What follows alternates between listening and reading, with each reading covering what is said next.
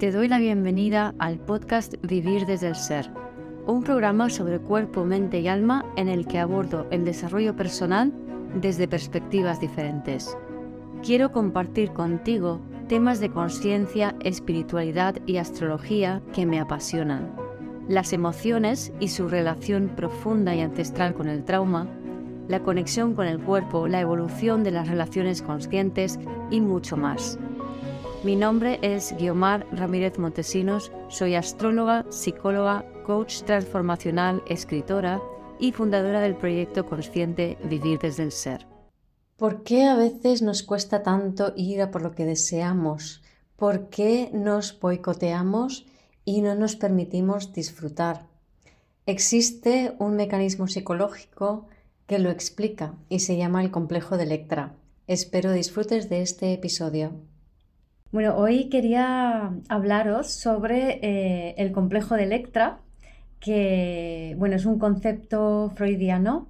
Eh, primero eh, surgió, se habló del complejo de Edipo, que es cuando el niño se enamora de su madre. y luego el complejo de Electra es cuando la niña se enamora de su padre.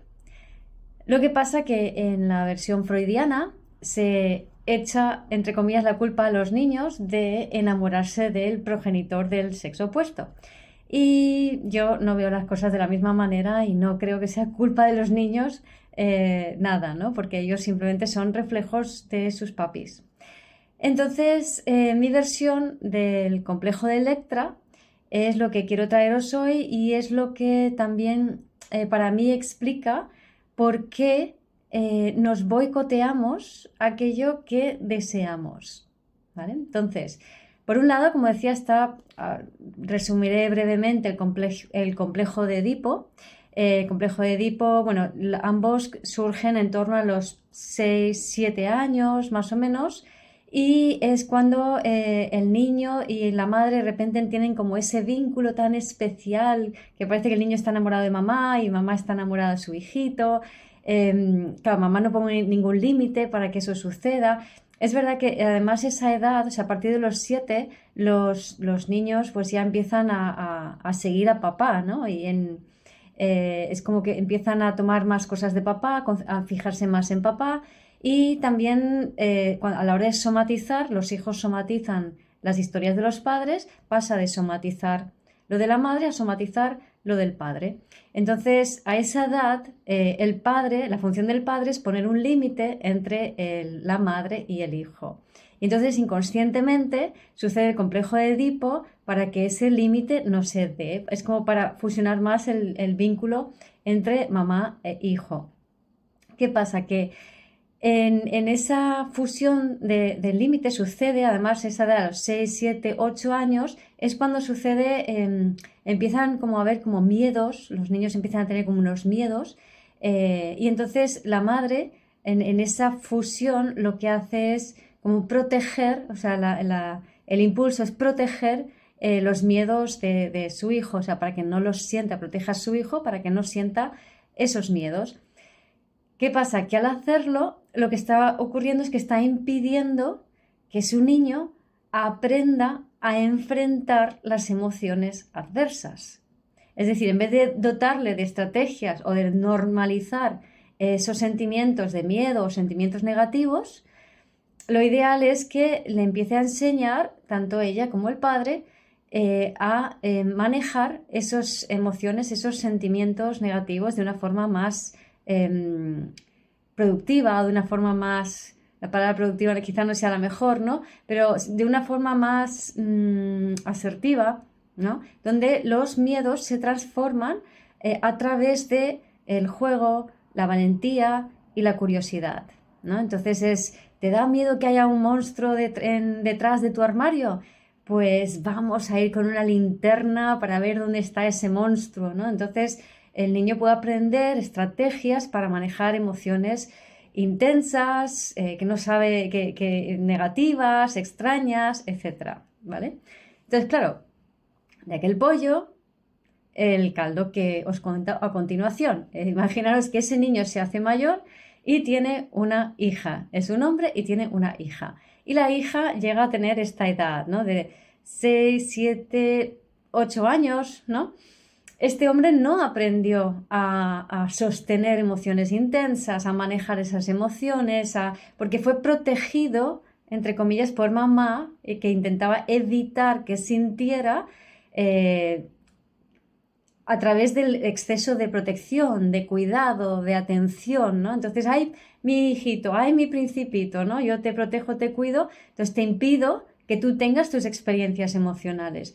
Y cuando este hombre se hace mayor y tiene una hija de esa edad, ¿qué pasa? Que entre, madre, entre padre e hija, que aquí viene el complejo de Electra, lo que suele suceder es que hay un momento en donde, y esto es arquetípico, ¿vale? Entonces quizá no sea siempre tan literal, para algunas personas sí que lo es, pero es arquetípico y habla de cómo eh, no sabemos sentir el complejo de Edipo y no sabemos desear el complejo de Electra, astrológicamente Venus y Marte. Entonces, o, ir a por lo que deseamos, ¿no? El complejo de Electra. Entonces, em, este padre está con su hija, es mi hijita, es mi ojo derecho, eh, es mi amorcito, la adoro, es lo más bonito que tengo, ¿no? O sea, este enamoramiento que hay entre padres e hijas tan bonito. Y eh, de repente, eh, bueno, pues este padre, que no está acostumbrado a sentir emociones intensas, siente la conexión tan pura que hay con su hija. Claro, la conexión que tenemos con los adultos está muy filtrada por la mente y por, y por el ego, que es lo mismo, ¿no? Está muy filtrado por lo que pensamos. No estamos relacionándonos directamente con los demás.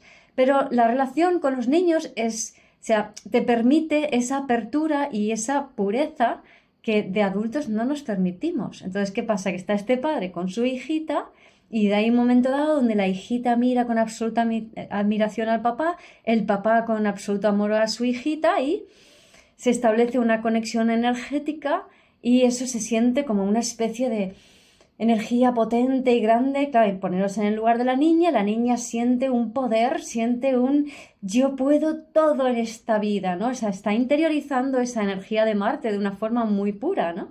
Entonces, yo puedo con todo lo que quiero en la vida, yo quiero algo y voy a por lo que quiero, ¿no? Y, y esto lo veo gracias a esa conexión que tengo con papá, ¿no? Que me hace sentirme tan tan grande, ¿no? Y el papá también siente esta atracción y este y esta energía grande y esta energía también es una energía de deseo. Pero ¿qué ocurre? Que nuestra sociedad, como los hombres por el complejo de Edipo, no han aprendido a sentir, cuando empieza a sentir esta energía de deseo, dice, ¡Ah! ¿qué es esto que estoy sintiendo? Horror, no puede ser. Esto es pecaminoso, esto es malo. Entonces hay una tendencia a genitalizar eso que se está sintiendo. Entonces el padre dice, ¡Ah! no puede ser, resulta que eh, esto significa que estoy deseando sexualmente a mi hijo. No puede ser. Entonces se retira con un sentimiento de culpa tremendo y ya cuando vuelve a estar con su hija, ya va como apretado con la culpa, ¿vale? Mm, ya no es igual, ya está descafeinado, ya la niña ve a su papá y no puede conectar con esa sensación, con esa energía. Y claro, ¿qué lee la niña? Dice, me han quitado el deseo, o sea, cuando conecté con algo tan potente y tan fuerte que me hacía pensar que yo puedo todo, que puedo tener todo lo que quiera en la vida, de repente lo pierdo todo, desaparece papá, ya el papá que vuelve no es el mismo. O sea, entonces lo que ocurre es que asociamos el conectar con toda tu fuerza, toda tu potencia, que en el fondo es la energía vital, es la energía de la kundalini, es la, fuerza vital, es el prana que, te, que, surge dentro de ti y asocias a sentir eso igual a voy a perder lo que más quiero. Así que a partir de entonces no puedo conectar con esa potencia interior porque si lo hago voy a perder lo que más quiero, que es papá en un principio, ¿no? Y ahí nos truncamos, y ahí nos quedamos sin permitirnos desear e, e, ir a por lo que queremos, ¿no? Y el padre, este padre, vuelve, como he dicho, con culpa, castrado, sin más disminuido, con menos fuerza o puede volver castrante, ¿no? O sea, puede volver en plan punitivo, en plan estricto, para alejarse de sentir eso. Y en algunos casos, en algunos casos hay gente que cede a esa genitalización, por una falta de control de impulsos y una falta de conciencia de lo que está pasando. ¿no? Así que sea como fueren las tres, de las tres maneras, ya sea porque papá viene descafeinado, ya sea porque viene eh, punitivo o ya sea porque hay un abuso.